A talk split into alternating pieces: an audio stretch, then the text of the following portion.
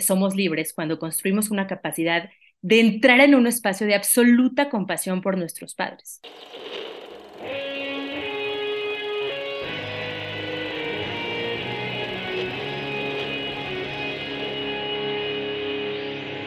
Bienvenidos a Volver al Futuro Podcast, donde platicamos con las mentes que nos impulsan a crear el nuevo paradigma de salud y bienestar, conducido por Víctor Sadia. Muy buenos días, muy buenas tardes, muy buenas noches. Hoy nos acompaña Sari Galico. Sari Galico es pedagoga y psicoterapeuta. Tiene diplomados en terapias narrativas y colaborativas. Trabaja en grupo con niños y adolescentes y tiene más de 12 años dando acompañamiento emocional, asesorando madres primerizas, posparto, crianza y terapia individual de adultos. Su poder radica en un completo adueñamiento de la historia de su vida, una profunda humildad por el misterio de la existencia y una facilidad de reír que le da armas para la vida, pero también para dejar de necesitar armas para vivir. Sari, gracias por estar aquí. Mm, gracias a ti, Vic. Qué rico compartir este espacio contigo. ¿Cómo te sientes? ¿Cómo estás hoy? Debo confesar que cuando me mandaste la invitación al podcast hace unas cuantas semanas, yo estaba pensando, ¿de qué vas a querer que hable? ¿Qué, voy a preparar? ¿Voy a preparar algo de vínculo, algo de apego, algo de maternidad, algo de, eh, estilos de, de, paternar, etcétera? Cuando me dijiste que querías que hable un poco sobre mi historia, me puse un poco nerviosa porque creo que es como un espacio eh, ultra vulnerable que si bien tú conoces, no es algo que comparto como mucho con cualquiera, pero creo que es un ejercicio muy interesante para mí. Así que gracias. Gracias y quiero también agradecerte porque nos estuvimos como preparando para este, esta conversación y al mismo tiempo es como soltar las expectativas y, pues conversar. Decías que, y yo también me gustaría pensar que no hay una audiencia escuchándonos, pero también creo que es difícil pensar que no hay una audiencia escuchándonos.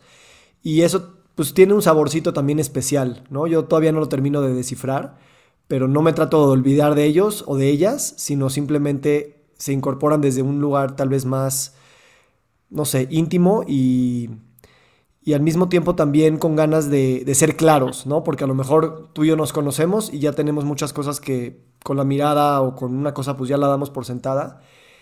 Y el pensar que alguien está escuchando a lo mejor es, ok, vamos, vamos a, a rearmarlo y eso también nos hace recrearlo. Mm, completamente de acuerdo. Y bueno, al final creo que la audiencia es parte de nuestras vidas, ¿no? Sí, definitivamente somos audiencia desde que nacemos y tenemos audiencia y, por eso somos lo que somos. Entonces, eso es lo padre de la artificialidad, realidad de, este medio. Entonces, vamos a empezar con... Me gustaría hablar de, tu, de tu, risa.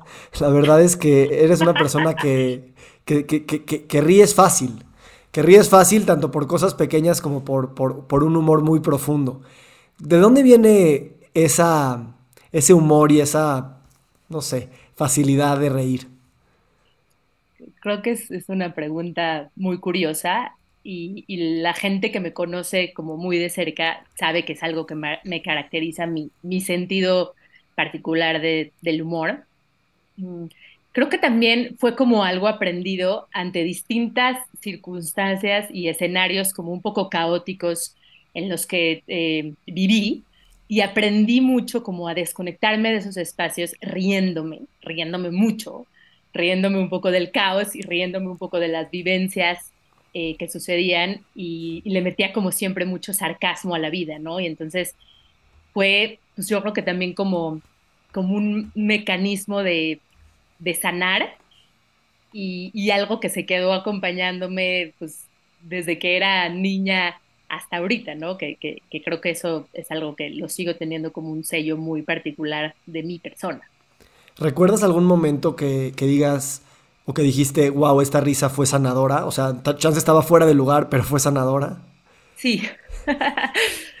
me, me, reía mucho en la escuela, pero tenía como esta parte eh, un, poquito palera porque ante, ante los maestros, pues yo era como una muy buena alumna, pero este sentido del humor me hacía siempre reírme de las cosas que pasaban como otras bambalinas, ¿no? Entonces recuerdo como muchos momentos muy graciosos de, ser parte de bromas o de cosas en la escuela que me daban muchísima risa. Y al mismo tiempo, em, creo que fueron como momentos que justo yo en mi casa estaba viviendo cosas eh, con mucha dificultad, ¿no? Entonces sí eran como risas y espacios que me daban eh, pues, como mucha, mucha sanación y los buscaba yo, ¿no? Todo el tiempo. A, mí me pasó, digo, podríamos pasar hablando de la escuela muchas cosas para reír, pero, pero a mí me pasó que yo llego a un punto en el que, en el que también el sarcasmo fue como, era como mi, mi sello. Y, y, yo de repente, un, pues hace pocos años, como que me empecé a sentir solo en eso, porque me di cuenta que también era un mecanismo de defensa, ¿no? De, de sonar el interesante, de sonar el inteligente. Y, de alguna manera era una defensa, defensa para temas, defensa para cosas de mí mismo. Entonces, ¿cómo, tú has vivido esa parte del sarcasmo? Em, em, porque tiene muchas caras, ¿no? Sí, definitivamente tiene muchas caras, pero creo que cuando tú pasas por un proceso de autoconocimiento y de sanación y de poder observar de todo lo que tú estás hecho, entonces le puedes empezar a dar otro sentido al humor y otro sentido al sarcasmo y otro sentido a la risa. Y creo que eso ya se quedó como parte de, de o sea, algo muy genuino mío, ¿no?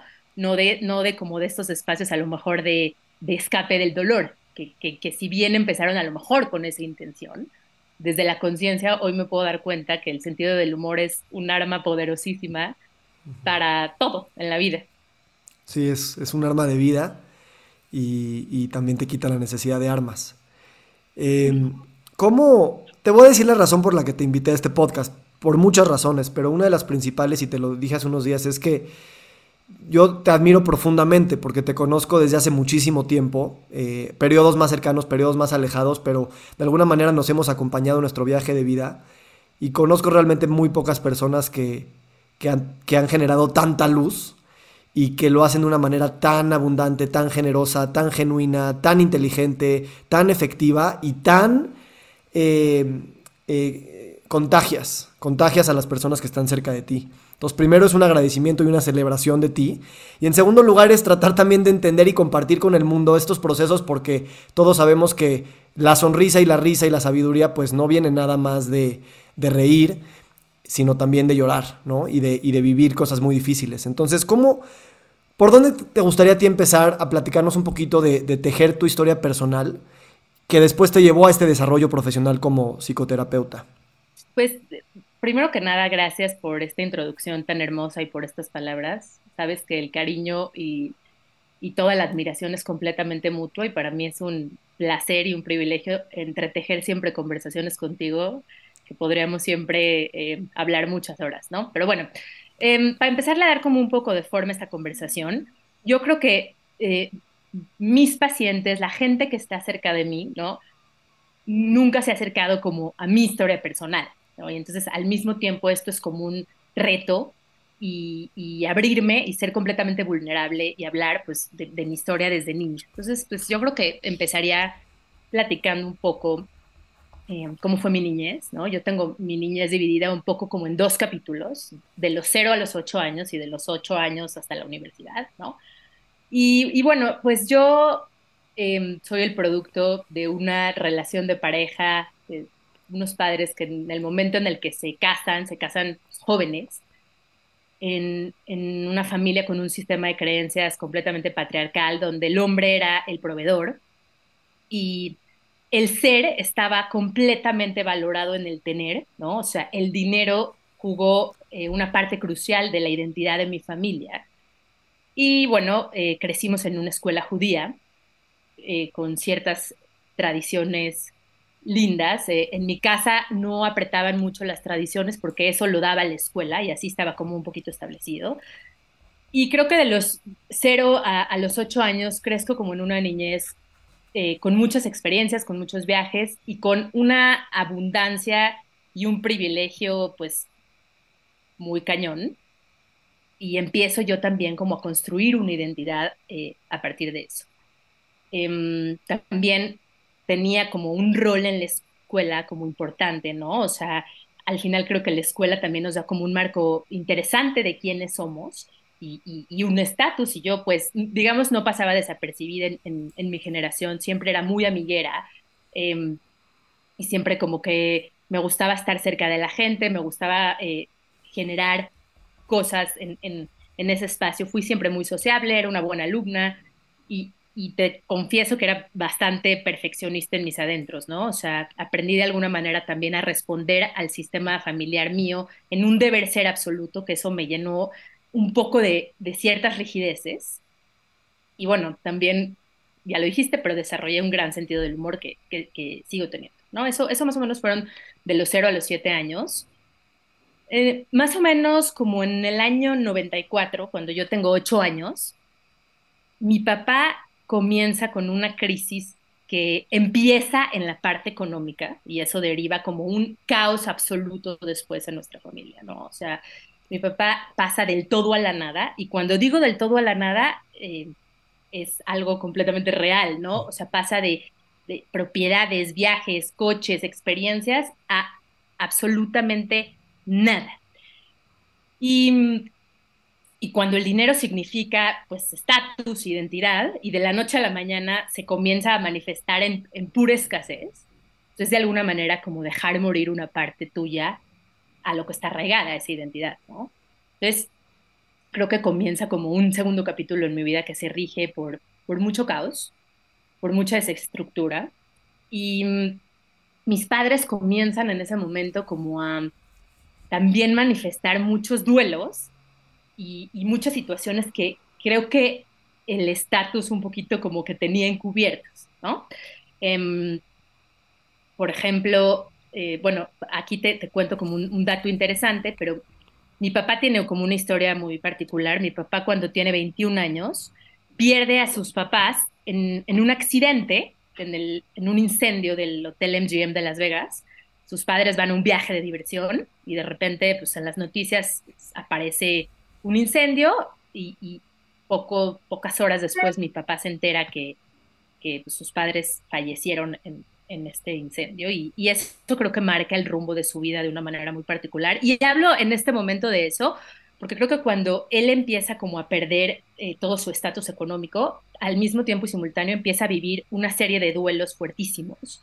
Entre ellos creo que empieza como a, resentir un poco y a sentir esa ausencia de, de, dirección esa ausencia de sus padres. Y creo que por otro lado, mi mamá em, no supo como muy bien de dónde agarrarse y de dónde armarse, ¿no?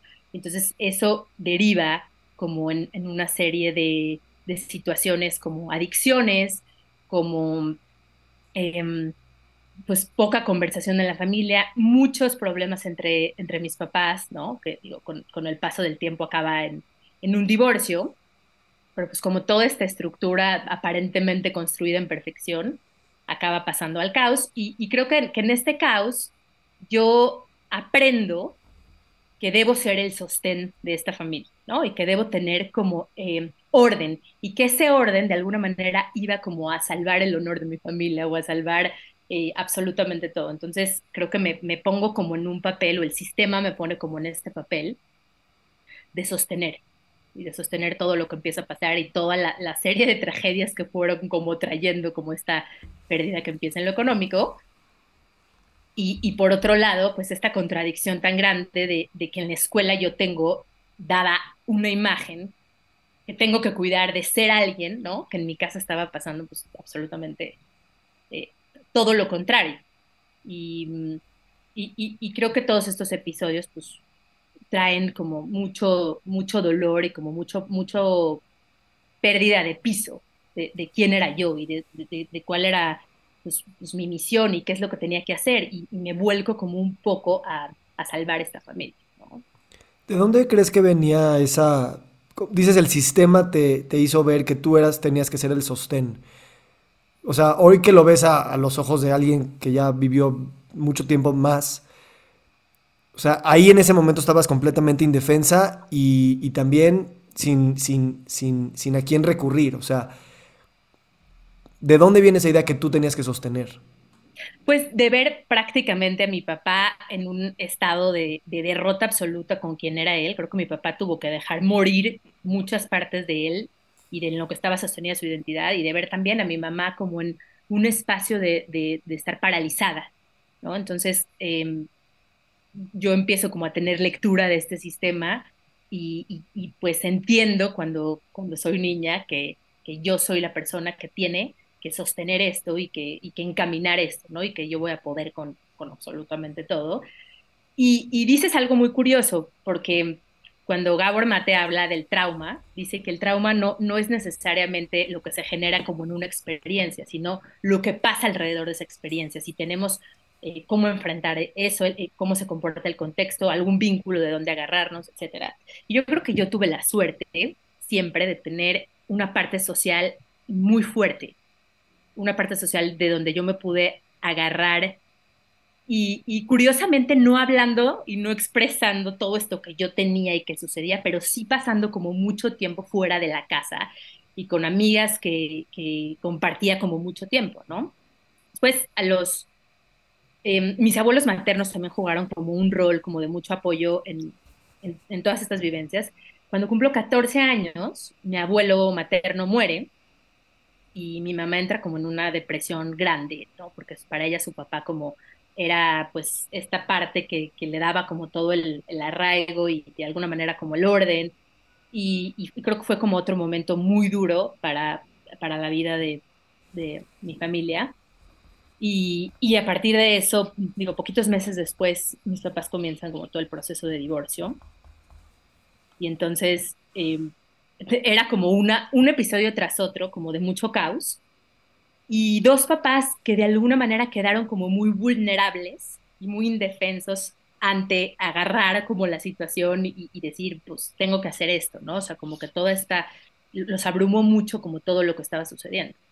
Y, y bueno, pues creo que mi identidad estaba también muy puesta en quien yo era en la escuela, ¿no? Y en la escuela pues yo era como esta persona como invencible y guau y alegre y, siempre como que estaba en la fiesta, ¿no? De, alguna manera. Y mis papás, por otro lado, pues como que nunca lograron tener entre ellos una comunicación efectiva. Y, y, al mismo tiempo también yo entraba ahí como en un rol de mediador entre ellos, ¿no? O sea, eh, me acuerdo también, o sea, experiencias como mi papá en algún momento cuando yo era muy chavita, me daba a mí el dinero del mes, digamos así, y yo era la que gestionaba como la administración, porque la comunicación con mi mamá en esos años pues no era como muy, muy positiva. Y así, ¿no? O sea, fue como ir agarrando como roles que a lo mejor no, no, no tocaban en mi etapa de vida. Eh, y que yo en ese momento tampoco podría, podía como honrar ni observar como, como algo virtuoso, que, que creo que después de mucha transformación y mucho tocar, eh, espacios de dolor, me, voy dando cuenta que todo ese camino pues me, me ayudó muchísimo a forjar pues unas habilidades de resiliencia impresionantes y de poder como entrar en un espacio de transformación eh, conmigo misma.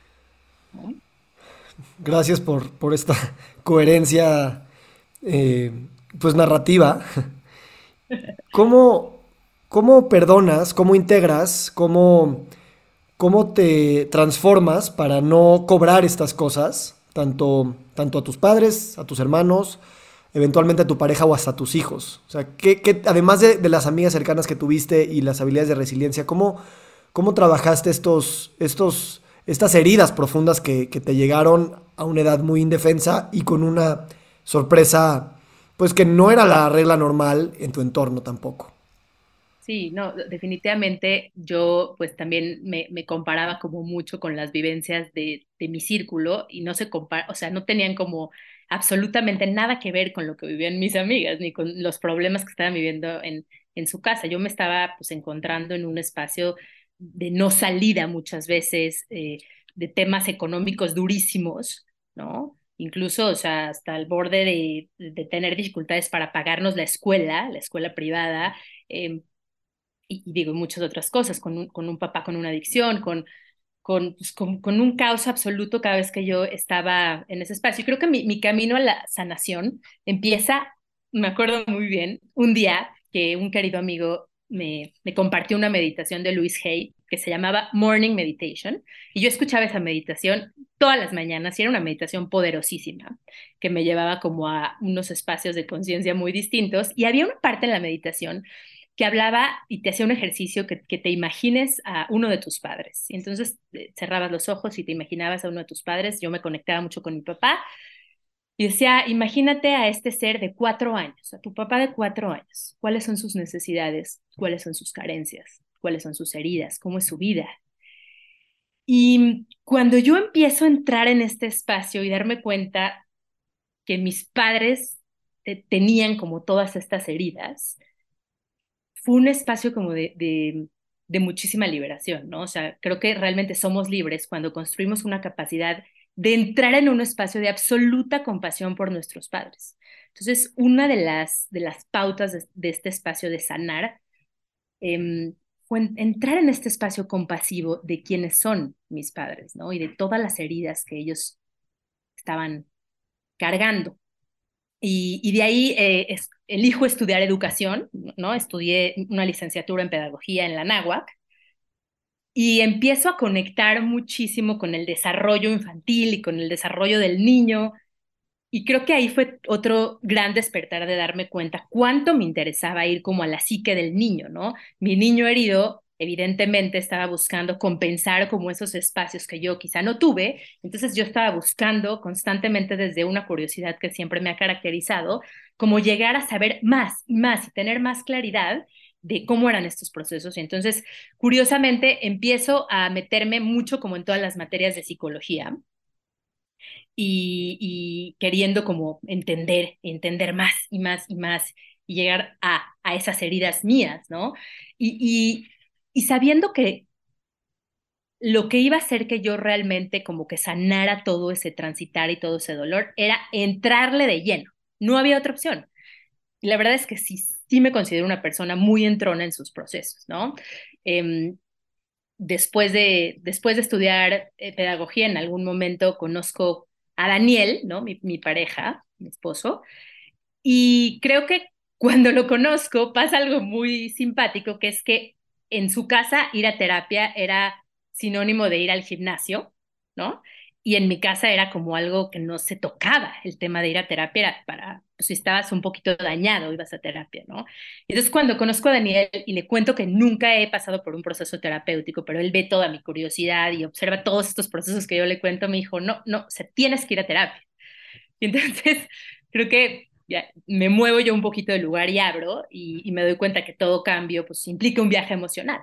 Y ahí empiezo eh, mi primer espacio terapéutico que, con una gran terapeuta que, que me ayudó a acomodar absolutamente todas estas vivencias, ¿no? Y a contarme y construir eh, historias alternativas, ¿no?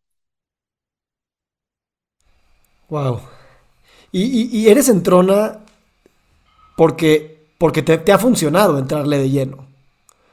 Definitivamente. O sea, yo, yo pienso, Vic, que nuestras heridas no determinan en lo que nos vamos a convertir, sino son como un punto de partida para tocar toda la oscuridad que nos duele. Y si nos atrevemos a entrar en ese espacio, vamos a encontrar la verdad o nuestra propia verdad, que es lo que al final todos estamos buscando.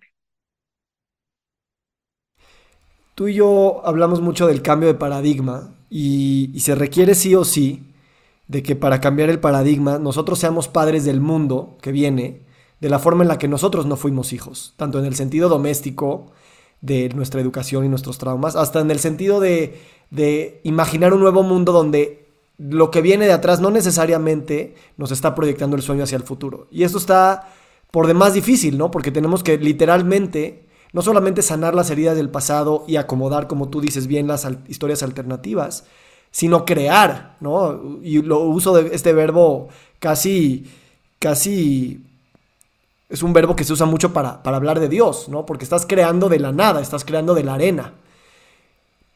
Y esta es una gran promesa también de, la salud, ¿no?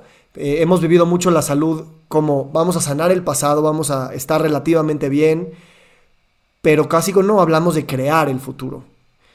¿Cómo te empiezas tú a relacionar con esta idea de que con, todo lo que has vivido, también te das cuenta que tienes un poder enorme para no solamente sanar y, feliz, y estar feliz y reír, sino de crear posibilidades inconcebibles para, para, para tu yo del presente y del pasado y proyectarlas hacia el futuro?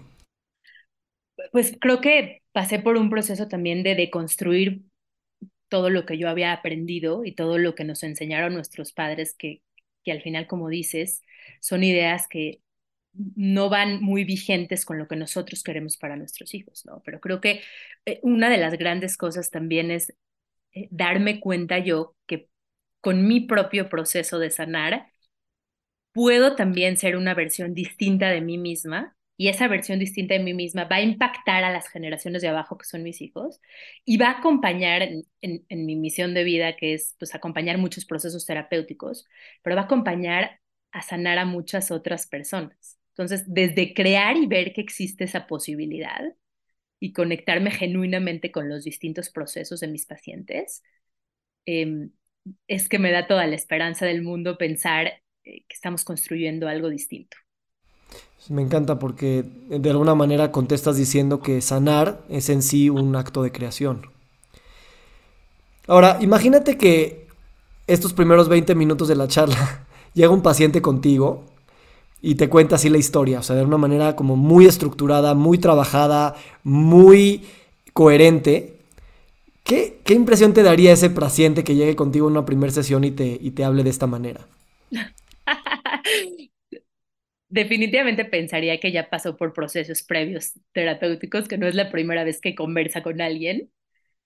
Em, pero creo que yo creo que sanar no es un proceso lineal, que cada vez que contamos nuestra historia, la hacemos desde versiones nuevas de nosotros mismos, de nuestra identidad, que se va construyendo eh, con las distintas narrativas. Entonces, cuando tú llegas a terapia en un momento de tu vida, pero tú ya tuviste ciertos procesos previos, igual vienes a sanar desde otro espacio otras cosas. O sea, somos seres en constante integración, ¿no? Entonces, yo creo que entendería que está llegando en un momento de su vida que quiere trabajarse desde otro espacio y sanar eh, otras heridas, otras partes, sí mismo.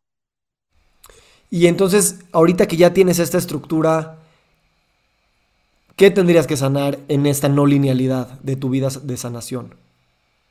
O sea, hablando de mí. Sí. Realmente. No, yo, yo sigo en procesos constantemente, entrando en, en, en, distintos procesos. He hecho constelaciones familiares y he podido acomodar a mi sistema familiar desde otro lugar y tener otra visión y entender eh, el impacto de las generaciones eh, en, en, nuestras, en nuestra propia existencia de nuestros ancestros. Em, creo la, la, última experiencia terapéutica que tuve fue eh, una ceremonia con psilocibina y fue un espacio muy distinto a lo que yo había estado acostumbrada a experimentar, ¿no? Porque siempre como que yo construía por, por la conversación, pero creo que, que esto fue como un viaje de sentir. Y, y creo que, que, que cuando nos conectamos con ese espacio de sentir, vamos encontrando otra vez nuevas partes nuestras que se van eh, sensibilizando con, con las distintas realidades. Ahora, acuérdate también que la maternidad es el viaje de mayor reto y dualidad, bueno, por lo menos para mí con el que yo me he enfrentado.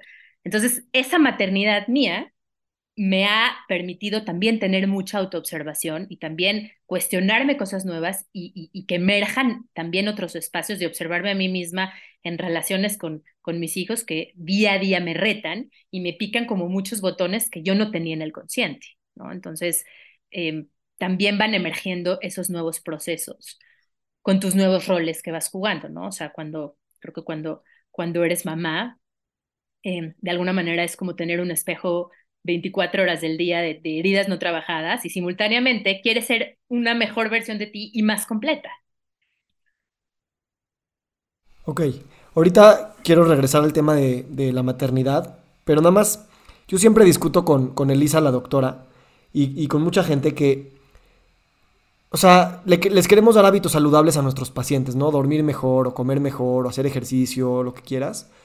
Pero yo siempre creo que lo primordial siempre para cualquier persona es lo emocional. O sea, yo siento que lo emocional siempre está en la base de cualquier hábito que vayamos a quitar o que vayamos a poner.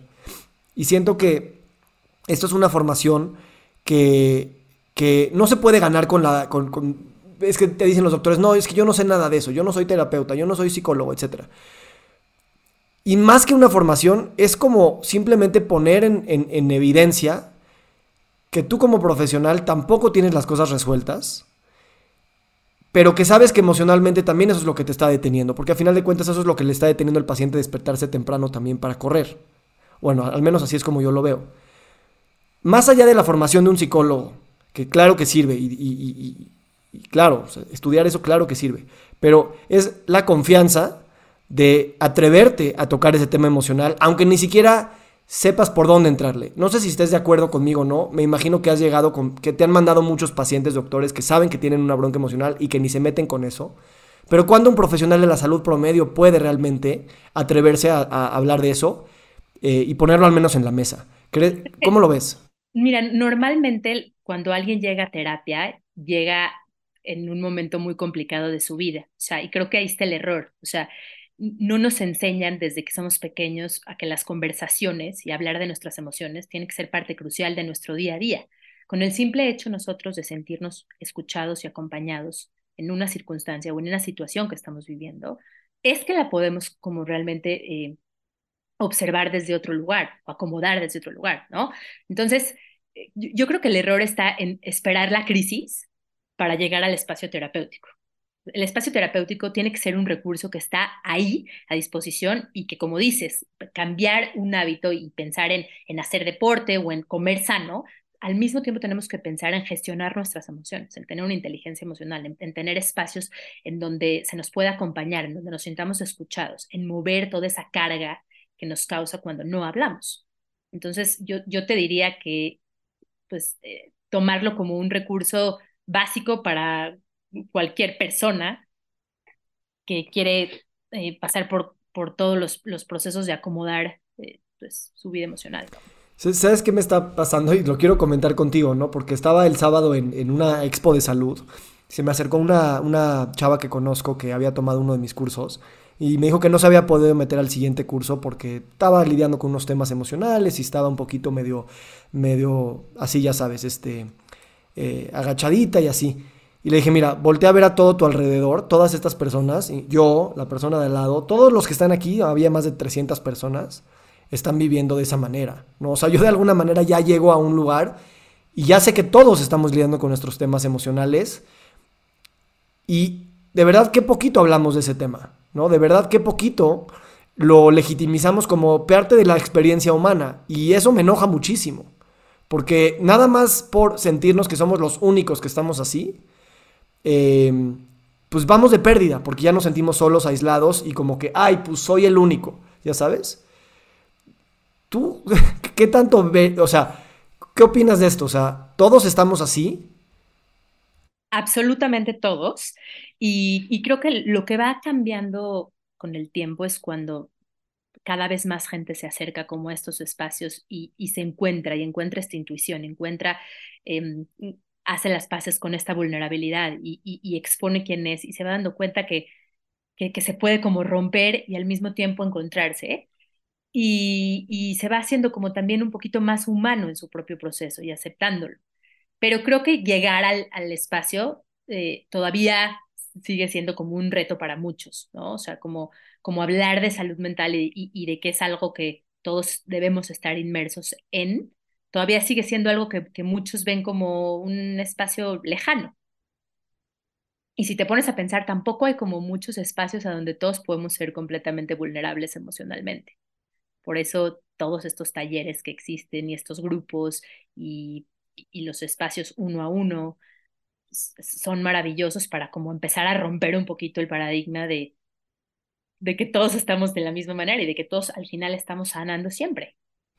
¿Cómo concibes en, ahora ya es para ti una realidad con tu hija grande, pero se viene con todos nuestros hijos, el hablar y el comunicar con ellos desde este lugar de completa vulnerabilidad y transparencia, al mismo tiempo que escucharlos sufrir, para nosotros como padres va a ser un tema por demás difícil, ¿no? En el que también al hijo hay que hacerle ver que estas, esta conversación es, aquí estoy para ti, no te puedo resolver tus problemas y además me está doliendo muchísimo mi dolor y el tuyo en esta situación no, yo me estoy empezando como a preparar, de alguna manera, a hablar con nuestros hijos desde un lugar de, de vulnerabilidad bilateral, ¿no? No nada más que el hijo venga y tenga la confianza de contarle a su mamá que le hablaron feo en la escuela. eh, sino lo que a la mamá le produce que su, que su hija le cuente cuando le hablaron mal en la escuela, ¿no? O sea, todo eso está sucediendo. Pero creo que ahí, estás hablando como de dos partes. Una es la parte de nuestras propias heridas que se ven manifestadas en las experiencias de nuestros hijos, ¿no? Cuando, por ejemplo, yo viví quizá una situación social complicada y de repente tengo uno de mis hijos que se está enfrentando a algo similar, entonces, si eso no está trabajado, me va a prender absolutamente esa herida y mi respuesta va a ser una respuesta desde ese dolor. Entonces, o sea, em, empiezo por eh, honrando nuestro origen, ¿no? Podemos encontrar pues nuestra verdadera esencia y saber hacia dónde vamos y observando todo el tiempo nuestras heridas. Y creo que con nuestros hijos una de las grandes herramientas es tener muy desarrollada la intuición. La intuición que es un poder de conectarnos con sus propios procesos, de conectarnos con que ellos son seres únicos, ¿no? Para los que tenemos más de un hijo, saber a cada uno qué es lo que le duele, qué es lo que le mueve, qué es lo que le preocupa, tener muchas conversaciones y mucha presencia, ¿no? Y creo que tener la humildad para saber que nos vamos a equivocar muchísimas veces, pero también entrar en ese espacio de saber pedir perdón y de que ellos nos vean con lágrimas y en vulnerabilidad absoluta, que es algo que creo que nuestros padres eh, traían como una concepción completamente distinta, ¿no? De ponte fuerte o de párate como súper firme o de esta parte como muy autoritaria. Y a nosotros hoy nos toca desde otro espacio, desde un espacio mucho más consciente y mucho más conectado. Entonces, y creo que, que otra cosa, digo, me, me podría dar para hablar muchísimo de esto, pero que otra cosa es también soltar el control de lo que ellos van a vivir. Em, ellos no van a ser el resultado de todas tus expectativas. Ellos van a ser el resultado de su propia búsqueda. Cuando nos damos cuenta de eso, los podemos ver como pequeñas personitas independientes de nuestros sueños y de nuestras frustraciones. Esto es muy profundo. Ayer te vi y me, me encantó porque llegó Alexa y te preguntó algo y tú le dijiste, ah, pues tú conecta con tu intuición y tú toma tu decisión, ¿no? Y precisamente te vi, haciendo eso y dije, claro, pero si tomas la decisión que tú no tomarías, ahí también estaba soltando el control. Y hablando de nuevos paradigmas, creo que es muy hermoso pensar eso, que nosotros somos continuadores de los nuevos paradigmas, pero no, lo, no los podremos terminar de controlar. Entonces, ¿cómo creas las condiciones necesarias para que siempre sea un proceso de co-creación incontrolable este, y soltar el outcome de alguna manera como parte de, tu, de tu proceso, sabiendo que siempre puedes de alguna manera soltar las expectativas, pero quedarte con toda la esperanza. Pues creo que hablando también desde la confianza, desde confiar en que así como tú encontraste tu propio camino y tu propia voz, y desde tocar todas esas obscuridades tuyas y, y después emerger en luz, los vas a poder acompañar desde ese espacio, como un espejo también de, muchas situaciones. Y, y, saber que ellos van a tener sus propias heridas, ¿no? O sea, creo que no somos conscientes de, saber cuáles son las heridas que nosotros estamos poniendo e, en ellos, ¿no? Igual que nuestros padres tampoco tenían la conciencia de eso. Eh, y, y, creo que nos toca como aceptarlo, nos toca ponernos en ese espacio de aceptación y de confianza y de amor. Sí. Es duro y profundamente chistoso que que con todo este trabajo que hacemos y con lo más presente que tratamos de estar, los vamos a dejar también con sus traumas y sus heridas y sus sombras a nuestros hijos. Y hoy creo que nos damos cuenta también en el momento más rápido de, híjole, ya le metí un daño irreparable ahí, ya sabes, porque pues seguimos estando muy despiertos en la vida. y creo que también ese es el juego. Adelante. Déjame interrumpirte en, en algo que me parece muy poderoso. Yo creo que todos los días puedes volver a empezar y que el vínculo es algo que se construye en los pequeños momentos con nuestros hijos, ¿no? O sea, porque creo que hoy también estamos como enfrentándonos con una generación de papás que quieren saber exactamente el cómo, qué tengo que hacer para construir e-, ese espacio y ese vínculo. Yo te diría, estar en presencia y en conciencia en los pequeños momentos de su día a día es lo que hace que, que esa relación se, se acompañe, y, tú como papá permitirte o como mamá fallar y darte cuenta que siempre hay un nuevo comienzo, es algo que te hace soltar y siempre estar con esperanza de que puedes construir nuevas posibilidades en tu relación. No hay nada que vaya a determinar absolutamente esa relación, ni, como decía una, una psicóloga infantil que admiro mucho, pero para, para que realmente se traumen tienes que chambear durísimo en eso, ¿no? o sea... Buenísimo. No, y Newfield decía muy bien, decía, trabaja para el vínculo y el vínculo trabajará para ti. Y esto obviamente lo dice en el contexto de la educación y todo, pero aplica en todo en la vida. O sea, ¿qué pasaría si todos trabajamos para los vínculos? El vínculo con las personas, con los seres vivos, etcétera. Em, eh, como dices, es un proceso medio caótico, medio que renace todos los días, medio incontrolable. Pero si está, está claro que es para el vínculo, eso puede ser profundamente generativo. Claro, porque el vínculo es un punto de referencia, ¿no? Es como lo más sagrado que existe en, en una relación. Y, mm, y cuando estamos dispuestos y abiertos a formarlo, creo que se construye como algo muy poderoso. Y decías, creo que al final todas las personas estamos buscando vincularnos, todos estamos buscando ser aceptados en el otro, ser amados incondicionalmente con todo lo que traemos. Y entonces pues sí, estoy, completamente de acuerdo con, con, esto. Ahora, platícame tu... ¿En qué estás ahorita como profesional de la salud? No sé si te gusta ese título o no. Eh, ¿Y, qué, y qué, qué, te proyectas? ¿Qué te da miedo? ¿Qué te emociona? Eh, no que se necesite más, obviamente desde la abundancia, no hay ninguna carencia ahí.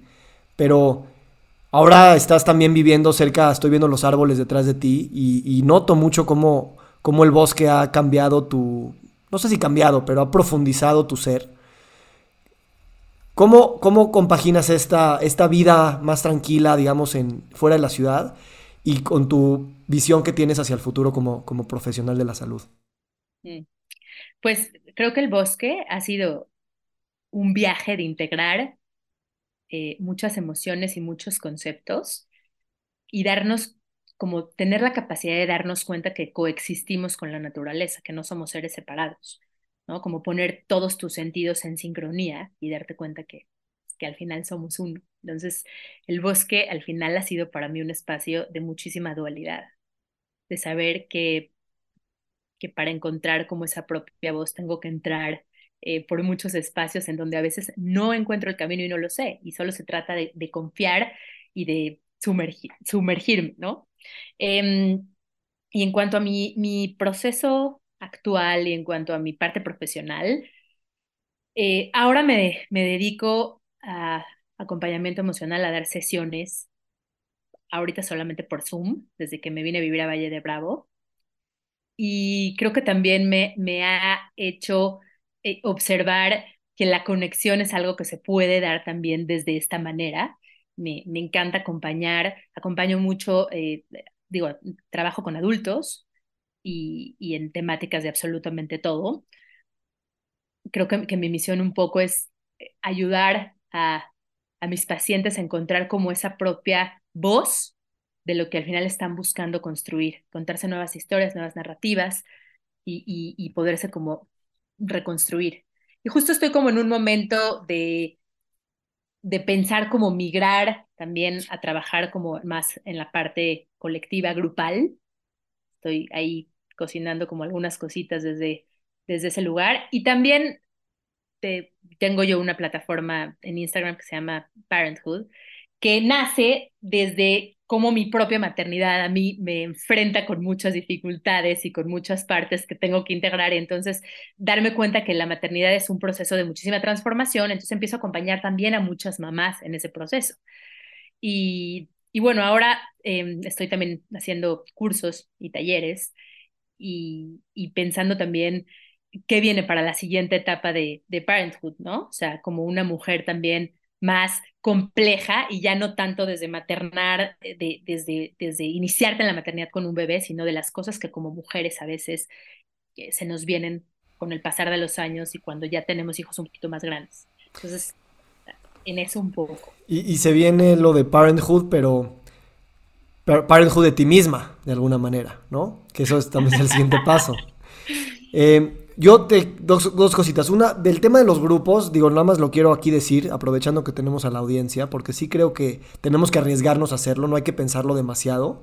Este, y la gente que lo está haciendo, que yo empiezo a conocer así como pocos rebeldes que dicen, lo hice y no le quise decir a nadie, pero ahora es lo, lo que mejor me funciona, este, pues ojalá y, lo puedas hacer. Y en términos de tu desarrollo profesional, hablábamos el otro día de, de, de que si no yo estoy en ese proceso también, fíjate. Si no nos detenemos a pensar cuál es la escalera que queremos subir, ¿no? Porque inconscientemente hay muchas escaleras que ya están ahí, que no, pues necesito más followers, o necesito más conferencias, o necesito más pacientes, o etcétera. Se te pueden meter y a lo mejor no necesariamente lo quieres, ¿no? Entonces, pues no hay peor que subir profesionalmente hasta arriba y darte cuenta que subiste una escalera que estaba recargada en la pared equivocada. Entonces, ¿Cuál es la escalera que a ti te o dónde, en qué pared te gustaría colocar tu escalera en tu vida profesional? Si te detuvieras a pensar. Te contestaría en una palabra que es congruencia, y en esa congruencia me refiero a saber eh, cuánto tiempo voy a eh, utilizar, voy a, a dar para mi espacio laboral, ¿no? Y que sea un tiempo equilibrado para poder hacer muchas otras cosas que me apasionan y me encantan, como estudiar, como estar en familia, como seguir adentrándome más en temas de naturaleza. Entonces, en esa congruencia es justo lo que hablábamos, no es por querer llegar como a una meta que te ponga como en un estatus, sino más bien te diría como seguir buscando como nuevas prácticas, quizá un poco más espirituales ahora que tengo como la curiosidad de entrar más en ese mundo, para acompañar a personas y, hacerlo como desde múltiples visiones. Entonces te diría más o menos eso. ¿Y cómo lo, piensas en términos de dinero? Eh, o sea, porque también eso es un tema que siempre está en, pensando en el futuro. ¿Cómo, ¿Cómo, lo compaginas con esa, esa narrativa? Em, pues creo que cuando integramos nuestra práctica y, nuestro trabajo eh, a nuestra vida cotidiana, ¿no? Pues, pues tenemos un, un, ingreso de dinero por ese servicio que nosotros damos. Entonces, no sé exactamente hacia dónde va tu pregunta, pero si quieres detallármelo un poquito más. O sea, una de las narrativas que tenemos en el crecimiento profesional es también crecer tus ingresos, ¿no? Entonces, pues, pues ¿cómo lo e, metes? E, eso, eso sí va a crecer conforme vaya trabajando como un poquito más la parte colectiva, porque a veces en la sesión uno a uno, pues esa misma hora que yo estoy ocupando a veces en una sesión con uno, pues yo tendría como un espacio grupal, ¿no? Quizá eso eh, se ve remunerado como un poquito más. Y, y, seguirme enfocando mucho en mis talleres, en mis pláticas y en todas esas cosas pues que generan al final también recursos económicos. Exacto, y yo creo que eso es algo que, muchos profesionales de la salud ahorita lo están entendiendo. Hay profesionales de la salud que tienen salas de espera gigantes, seis meses, ¿no? Pero pues dependen de esa hora de su tiempo, ¿no? Entonces los grupos, la educación, los talleres, la comunidad, eh, no, no es nada más como para darle entrada a más pacientes que están esperando, es realmente para cultivar un, un ecosistema de sanación. Entonces, vernos yo creo como, como profesionales que estamos no por ganar más dinero y por acaparar más demanda, sino simplemente porque estamos complementando una necesidad que ya la estamos viendo en la cara, con terapias de uno a uno. Hay tantas cosas en los procesos y es tan colectivo la cosa que también para mí de repente digo, es que tanta sesión uno a uno nos está distrayendo también. Y hablas de algo muy importante, estos espacios comunitarios también son espacios de, de sanación colectiva. Entonces, cuando somos capaces de hacer esto como más en grupo, creo que los procesos compartidos tienen muchísima resonancia entre sí, ¿no? Y escuchar a los demás que están como atravesando eh, situaciones complicadas. Y que están al final en esa misma búsqueda y en esa misma lucha, pues también nos, nos hace como mucho más humanos y nos conecta mucho más, eh, pues con también ese, ese dolor y ese propio proceso. Me gustaría ir cerrando con una pregunta. Eh, aquí nos escuchan muchos profesionales de la salud ¿Cómo les dirías tú que utilicen su vida, su trauma, su historia, su narrativa, su presente, sus contradicciones en su práctica clínica, sea la que sea? Lo primero que les diría es que sean ultra entrones en sus procesos, que seamos lo suficientemente humildes para saber que todos estamos en una lucha, que todos estamos atravesando em, distintas heridas, distintas partes nuestras que vamos a ir integrando en, en la vida, en todas las etapas que vamos a pasar. Y, y eso, tener la humildad un poco y el empuje para decidir comenzar un proceso de transformación profunda. Entonces, como hacerse cargo un poco de lo que ellos traen adentro y que eso los va a llevar a una liberación absoluta, porque creo que al final todos estamos buscando pues, ser más libres, más libres y más eh, conectados con nuestro propósito. Me encanta. Sari, no sé si quieras este, agregar algo más. También tú has escuchado mucho el podcast y cualquier feedback es bienvenido, más allá de, de un comentario positivo que sé que tienes y te lo agradezco y lo recibo. Este, estoy, estoy también entrando en esta apropiación de un, de un, de un podcast eh, que, me ha dado mucho y que quiero seguir este, empujando un poquito la, la, agenda. Este, ahorita por lo pronto ya voy a empezar con introducciones ya mucho más personales que yo quiero escribir, en vez de tal, estudió aquí y vivió acá y tal, y, publicó 100 libros, ¿no? Algo un poquito más, este, pues también en, en fin, no sé qué feedback tengas. Lo, primero que te quiero decir es que para mí es un, un placer observar en lo que te vas cada vez convirtiendo, eh, acompañar tus distintas transiciones en la vida y observarte en este espacio, me encanta. Realmente el podcast para mí ha sido un, espacio muy rico que, que nos permite como recuestionarnos y deconstruir mucho nuestro pensamiento y hablar sobre estos espacios y esta importancia de la salud integral me parece valiosísimo. Entonces, yo te diría que lo haces eh, increíble y que me encanta escucharte. Gracias, y gracias por lanzarte a hacer este episodio conmigo. La verdad lo... Cuando, cuando grabo con personas cercanas es, es padre, me gusta más volverlo a escuchar después que, que juzgarlo en el momento, ¿no? Porque trabajan muchas cosas y cuando lo vuelva a escuchar en la próxima semana, eh, me voy a reacordar lo chingona que eres y lo afortunado que me siento de poder este, caminar junto a ti. Vic, muchas gracias. Gracias por el espacio. Es un placer para mí y te mando un millón de besos. Sabes que yo, te quiero mucho. Yo también te quiero, Sari. Gracias. Bye.